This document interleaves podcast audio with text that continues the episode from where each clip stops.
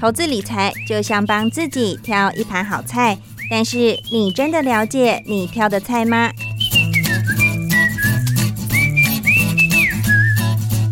想要变得更成熟、更有智慧的女人，开创不一样的人生吗？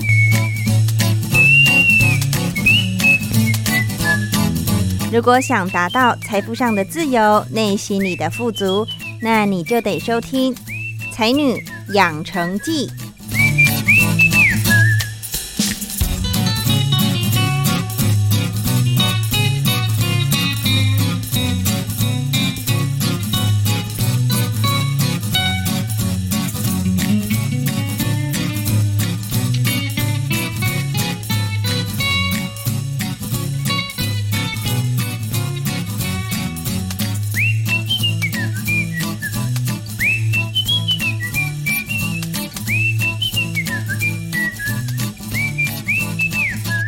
收听《才女养成记》，我是张妮。这礼拜的才女理财单元要介绍的是，嗯，女性非常注重，甚至呃有越来越多男性也开始重视的，就是保养还有美妆。所以今天呢，就是要介绍相关的美国公司。那么提到保养品，我第一个想到的念头呢，就是嗯，贵妇最爱用的就是这个海洋娜拉。还有雅诗兰黛呀、SK two 啊这些品牌，那这时候我就开始查啦，哎，到底这些保养品牌属于哪一家公司这么厉害？然后每年有办法花这么多钱打广告，让我不想看到也难。然后啊，不查还好，一查。发现啊，吓死人呢！因为除了刚刚提到的 SK two 是属于宝乔公司以外，那宝乔就是生产很多洗发精的那间公司，例如飞柔啊等等的。那这个之后有机会再介绍。那今天呢要讲的就是非常惊人的事情，就是呢，你知道吗？原来呃海洋娜拉啊，还有雅诗兰黛啊这些品牌，竟然呢 他们是属于同一家母公司哎。所以，不管哪个品牌赚钱得利的都是同一家公司，而且这家公司旗下还有很多也很厉害的品牌，待会再一一跟你们做分享。那这间公司呢，就叫做雅诗兰黛，美股代码呢就是 EL。所以今天一样这个呃他们的财报，我觉得雅诗兰黛这间公司真的是非常的用心，在他们财报的一个呃陈述的内容。还有资讯，因为我觉得他们每一项都讲得非常的详细。那我们就接着看下去哦。雅诗兰黛是世界领先的优质护肤品、化妆品、嗯香水还有护发产品的制造商以及行销商之一。那公司的产品呢，有二十五个这个品牌这么多。大致上，他把他们旗下的品牌区分至四个象限。然后呢，它的 X 轴就是左边就是经典款高级的，然后右边是相对于来说比较好入门的。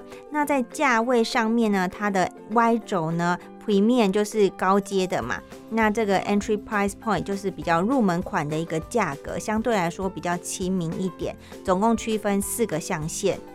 那它每个商品都有自己的定位哦。像举例来说好了。嗯，像比较大众，然后比较好入门款的，就是 Michael Kors、Mac，还有 Too Faced，还有 Dr. Jart，是二零一九年雅诗兰黛收购的一间韩国产品。然后另外还有 DKNY 也是。还有 The Ordinary，像这个 The Ordinary 也是在台湾近期这一年吧，很频繁出现在许多网红或者是 YouTuber，嗯，会推荐的一个品牌。那它主要主打的就是它是以平价来做行销，可是它的这个里面的成分又是非常富有，呃，很纯、很天然的一个部分，所以近期呢，其实销售量也都非常的好哦。经典，然后又比较好入门的这个价位的品牌呢，有 Origins，就是最有名的就是这个漫步云端嘛，可以涂在脚上面，然后放松肌肉的。另外还有 Lab Series，这是男性的香水。另外还有 Aramis，这也是给男生男性用的一个香水品牌。还有一个是倩碧，倩碧也是雅诗兰黛的耶。好，再来我们看到是一般款，可是价位比较高的就有 Bumble Bumble 啊，还有这个 Tom Ford 啊，Tom Ford 也是很有名的一个彩妆品牌。还有一个是 Le Labo。哦，这个我就没有听过了，嗯，然后另外呢，经典款，然后价位又偏高的，这里就是很多是大家耳熟能详的。第一个就是海洋娜拉嘛，然后还有一个呃，这个保养油非常有名的就是 Darfin，然后还有阿维达护发品，还有雅诗兰黛的保养品，Jo Malone 香水也是雅诗兰黛的，大家有没有很意外？再来还有 Bobbi Brown，这个也是彩妆品牌，基本上。大致呃，刚刚张宁有稍微带过的，然后再加上一些我可能比较没有听过的呢，总共有二十五个知名品牌都是属于雅诗兰黛的。那它的主要呢类别，如果是以每个产品的类别做区分的话，可以分做四个。第一个是皮肤护理，也就是保养品嘛。那保养品就包括保湿霜啊、精华液呀、洗面乳，或者是这个化妆水、去角质的产品，或者是清粉刺的啊面膜，还有防晒产品。另外还有这个乳液等等的，这些都归纳在皮肤护理。第二个是化妆品。啊，例如口红、唇彩啊、睫毛膏、粉底、眼影、指甲油，还有一些粉饼，还有刷子以及其他的化妆工具。第三个是香水，那香水包含古龙水呀、香水喷雾啊，以及有含有这个香水味的乳液呀、面霜、蜡烛、肥皂等等。第四个是护发品，例如洗发精、护发素、造型品。还有一些整理的喷雾以及染发的产品，这四项。那如果看这四个分别的营收情形的话呢，首先保养品，如果从一九年、二零年跟二一年近三年来看的话，在财报里面就有显示，嗯，保养品一九年是百分之四十四的营收，在二一年的时候呢是百分之五十八，所以增加了十四 percent。彩妆品的部分呢，一九年占百分之三十九，二一年的时候占百分之二十六，所以在彩妆品这个项目呢是下降百分之十三。第三个是香水的部分，一九年是百分之十二。二一年的时候也是十二，所以是相同差不多的。护发品也是一九年到二一年基本上都是百分之四，没有太大的一个改变。那还有另外一个是其他的部分，那财报里面就有举例说，哦，可能是一些辅助的产品啊，还有服务。这边呢补充几个呃雅诗兰黛比较特别的一个年代有个记录哦。首先，雅诗兰黛是在一九四六年成立的一间公司，那当年。呢，是一开始先推出四款的产品，然后过了十四年的经营之后，他们开始跨出呃美国，有了海外的第一个客户。八九年呢，公司行销额达到十亿美元。一九九五年，他们在纽约的证券交易所首次公开募股。二零一四年，公司的营销售。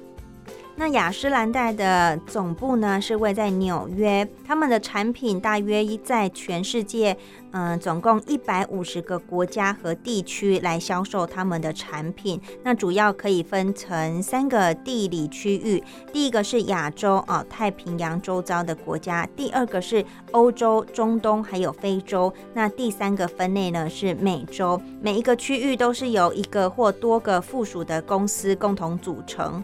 至于在销售管道的部分呢，他们有分做在网络上的，还有在实体店面的部分哦。那网络上就包含他们的官网，还有零售商的网站。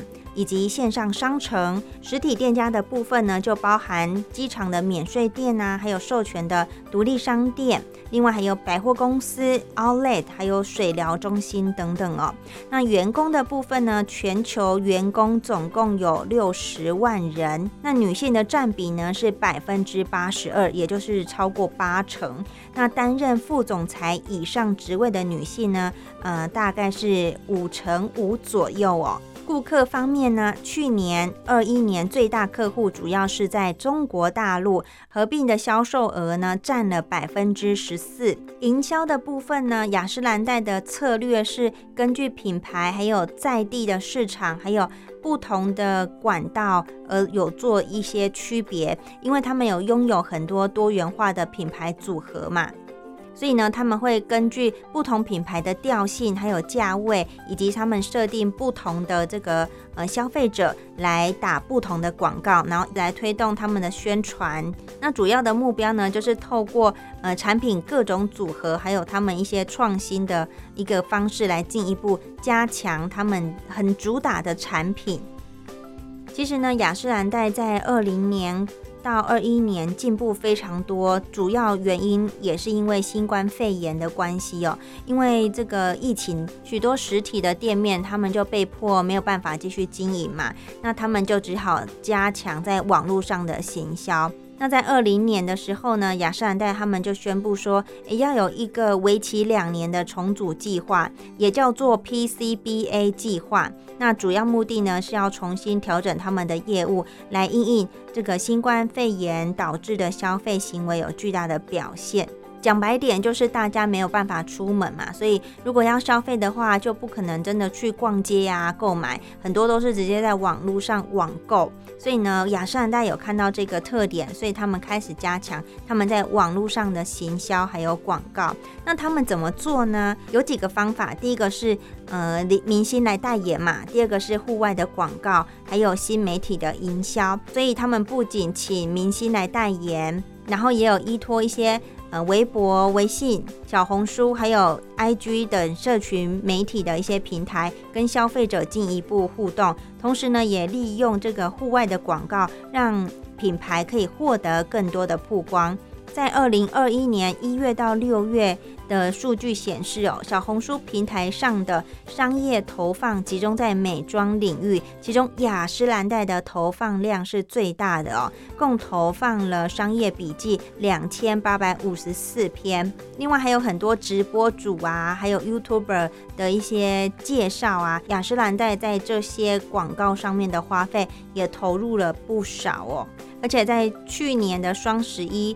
根据淘宝直播官方数据服务平台的这个淘榜单，从第一波预售到第一波正式销售的时间，雅诗兰黛官方的旗舰店在这个直播美妆商家榜，还有淘宝直播天猫商家榜，同时位列第一。可见他们的行销团队动得很快，虽然在疫情的期间，可是他们还是有掌握这个特点，然后大力的这个 promo 他们的产品，果然是卖得非常的好。另外，在研究和开发的部分呢，他们的研发小组成员还负责产品的安全注册还有法规，而且为了满足不同地区相关的消费品的需求，他们对于亚太地区的创新，尤其是中国大陆、日本还有韩国，是投入了非常多的努力哦。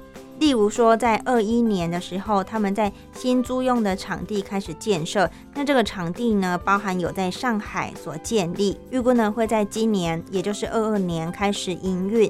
不过啊，因为这个美妆产业呀是一块很大的饼嘛，当然就会有竞争对手。那雅诗兰黛的竞争对手有几个呢？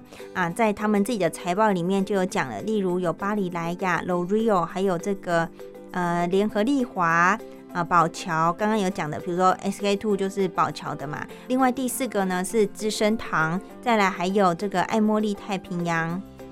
再来我们看一下雅诗兰黛可能的风险评估有哪些哦。好，在美国的主要市场呢，嗯，他们的百货公司的一些商品，还有独立商店的零售客流量呢有所调降。那主要是因为第一个是消费习惯改变嘛。啊，他们现在逐渐比较偏向在网络上购买，那这个也是因为 COVID-19 的大流行导。你可以看到，从近年来一九年啊、二零年、二一年，他们都有陆续不断的收购一些他们认为的好公司，所以呢，这个也会让他们额外面临呃风险，是因为他们要收购，他们就得支出大笔的这个金额嘛。这个对他们来说也会有一定要承担的风险，即使他们认为收购的这些公司是好的，可是投资本来就是会有赚有赔，再来就是完成的收购通常会导致在资产负债表上面会有额外的商誉或者是其他无形资产的增加。还有什么风险呢？例如金融市场波动的大小，以及全球整个市场的经济衰退，都有可能导致业务产生重大的不利影响。那他们的优势在哪呢？在于他们产品的质量、功效还有安全性。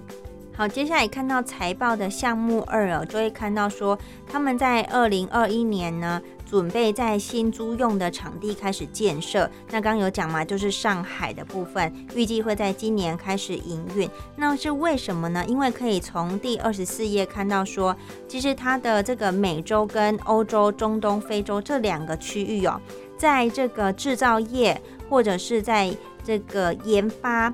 还有分配以及制造组装的这个部分呢，有比较多的琢磨。可是亚太地区呢，就只有研发还有分配的一些部分。相对于其他另外两个地方来说，呃，是还有值得可以进一步去投资还有加强的领域。这也是为什么雅诗兰黛会在去年开始决定说，要在。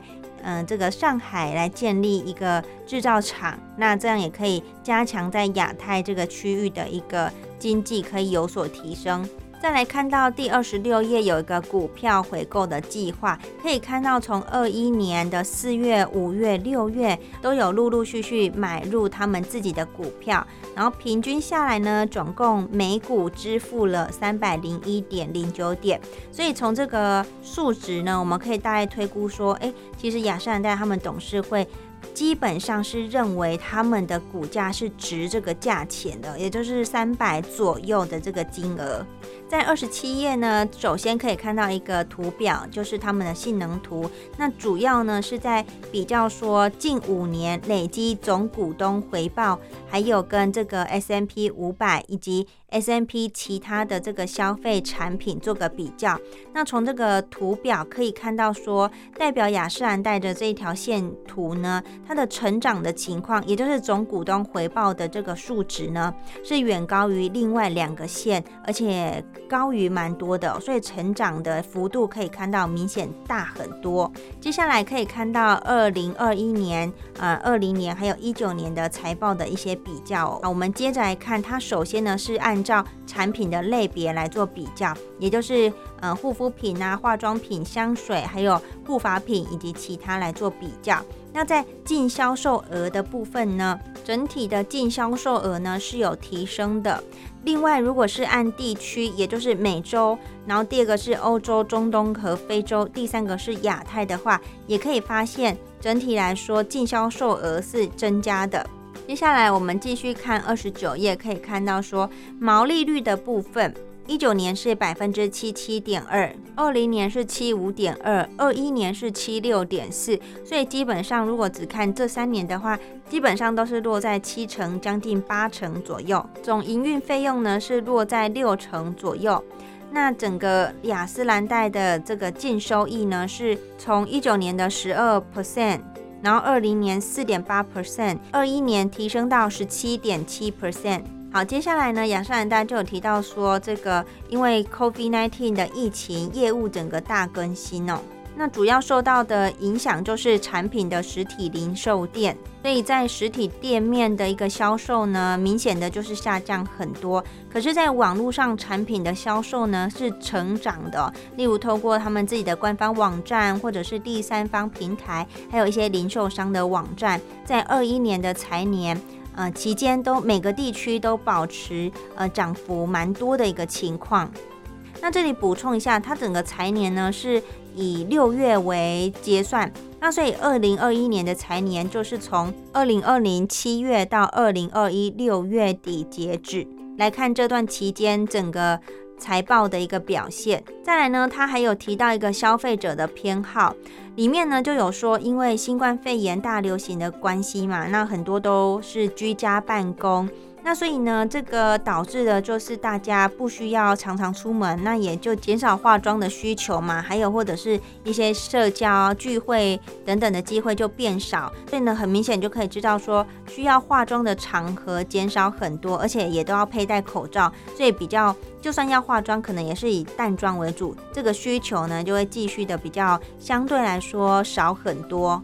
所以呢，雅诗兰黛就是根据这个新冠肺炎的影响，然后随着情况来因应调整他们的一些销呃行销的一些计划。那刚刚是不是有讲到雅诗兰黛的产品主要可以分作四类嘛？那第一个是保养品类，保养品类在亚洲的成长起伏其实还蛮大的。那主要着眼在呢，就是他们有对于他们的消费者目标锁定，然后强打广告。至于化妆品类呢，销售额是下降的。香水的部分呢，在二一年财年呢。增长蛮多的，那主要是因为受到周麻弄的一个古龙水沐浴身体，还有一些居家的产品，以及 Tom Ford Beauty 成功推出嗯一系列的香水。护发产品的部分呢，就是随着沙龙还有零售店全年重新开业，还有强劲的呃网络的增长而卖的也非常的好哦。因为由于这个有一个素食主义的活动，百分之百素食主义活动的支持下，这个使得 Aveda 的产品呢也是卖得非常的好。所以可以很明显的看到，二零年的财报跟二一年的财报相比的话呢，二一年是成长了百分之十三哦，显示就算疫情，雅诗兰黛还是有它的一个方式可以让产品大卖。毛利率的部分呢，二零年是七十五点二，二一年增加到七十六点四，所以增加了一点二 percent。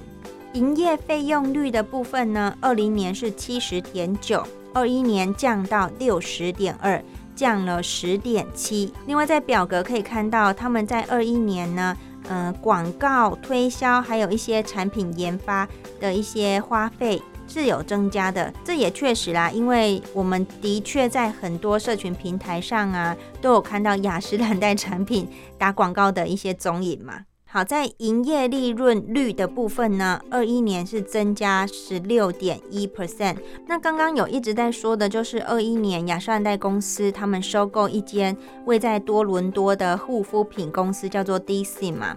那这间呢是他们以十点九二亿美元的现金收购的一间公司。那这间公司呢，它是有很多品牌的美容公司，包括刚刚有说的 The Ordinary，还有 Neo。那其实它还没有完全收购完这间公司，他们只有股权从百分之原本百分之三十，然后增加到约大概百分之七十八左右，还有二十二 percent 的。部分还要努力哦。那我觉得雅诗兰黛财报很详细的部分，就是它每一个部分都有把它明确的一个数值列出来，而且还有很多文字的叙述去解释。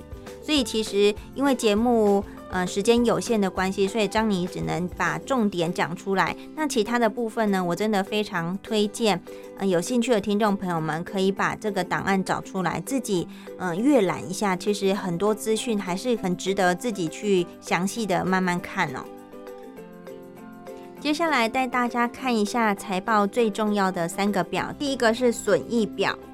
第一个是毛利率嘛，毛利率可以看到也是继续在增加的，然后再来是他们的这个股东权益呢，从原本一九年的四点九一，然后二零年是一点九零，二一年增加到七点九一，是变多的哦。再来看到它的资产负债表，资产总资产也是从嗯二零年是一万七千七百八十一。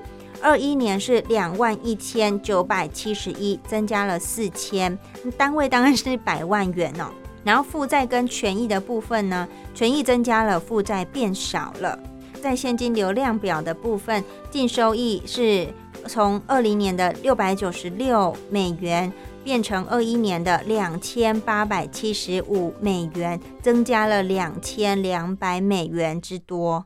另外，财报还可以看到说雅诗兰黛的库存还有促销商品的情况，它都有写。再来是他们的不动产啊、厂房啊，甚至设备，包含什么时候，呃，它的期限、使用寿命多少，它都有注明。另外，无形资产的部分就包含商标还有专利。二零年的时候，无形资产总额是两千三百三十八；二一年的时候，增加为四千零九十五。好，接下来呢，看完财报呢，主要是再来看一些指标性的这个评估的部分。雅诗兰黛的情况又是怎么样呢？从 EPS 看起来哦，嗯，近十年来是有涨的。就在 COVID-19 一九年的时候呢。嗯，下降比较多，可是从二零年、二一年又开始涨回来。那在自由现金流的部分呢，也是一直持续的呃往上，整体来看是往上的。股息的部分呢，也是有稳定稍微往上变多的情况。ROE 的部分介在百分之四十到十五之间。那如果从 P E 来看，现在是三十三点四，那过去五年呢，平均是五十四点九，所以可以知道，其实嗯，相比之下，现在是低蛮多的，而且因为俄乌战争的一个关系呢，美股最近大跌非常多，或许这时候是可以捡便宜的时机哦。而且你可以看到，就是从一九年、二零年到二一年，即使受到疫情的影响，嗯，雅诗兰黛这个保养品。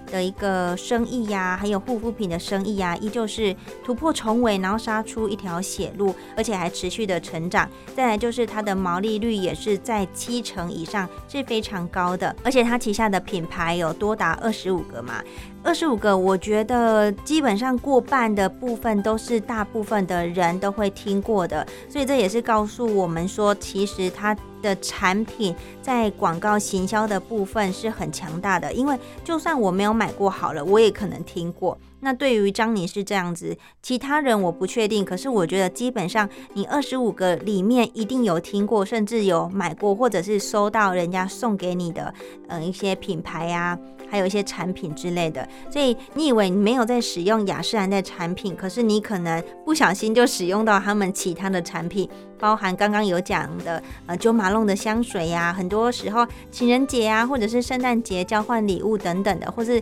朋友生日，你你会你也会觉得送一个九马龙的一个香水很有面子嘛？那对方基本上都是会喜欢的，而且也会很开心收到这个礼物。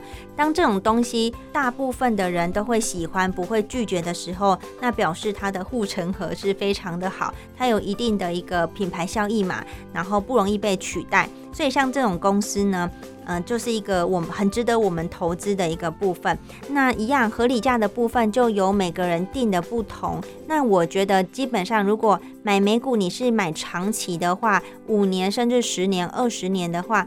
你现在不管什么时候买，未来一定是会涨的，因为它就是一间好公司嘛，嗯，会持续赚钱的，就是一间好公司。所以，张妮建议不妨先一样，先买一股当做你的呃一个菜盘的一个配置。究竟多少钱是符合你的预期呢？就看你对于它的一个呃看好的程度，还有你觉得什么时候买才是它的合理价，就看每个人心中的那把尺怎么去衡量喽。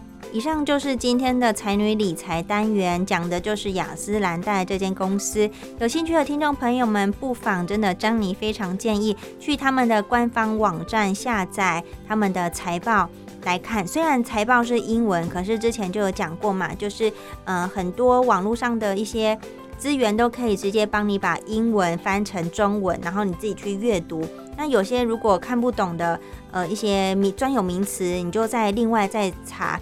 总会看得懂的，那你也不一定要一天看完，你可能可以一个礼拜，呃，看个看个几页，看你怎么分，然后你慢慢的看，你就会越来越有心得。嗯，像张你也有很多地方看不懂，比如说有些品牌你不知道他在卖什么，那他会有一些图示嘛，还有一些简简单的介绍。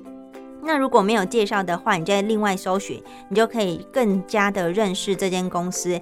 因为呢，就算你只有买一股好了，我觉得这个观念很重要。就算你只有它的一股，你也是它的股东之一。所以呢，你要好好的认识这间公司，因为你也是股东嘛。所以你要越认识你自己的公司，你才会对它越来越有信心，你才会愿意买越多股票投资在这间公司。就算它之后不知道为什么突然大跌了。莫名其妙跌了，你还是会相信说这间公司，嗯，过段时间还是会涨回它原本合理的价位，甚至更高的价位，你就不会在它跌的时候很害怕，然后不知道到底要卖、要买、要持有还是要赶快跑的这个情况，这个心情呢，有赖于平常你怎么做功课，然后对于这间公司的了解多还是少哦。好，感谢你的收听，我们下集见喽，拜拜。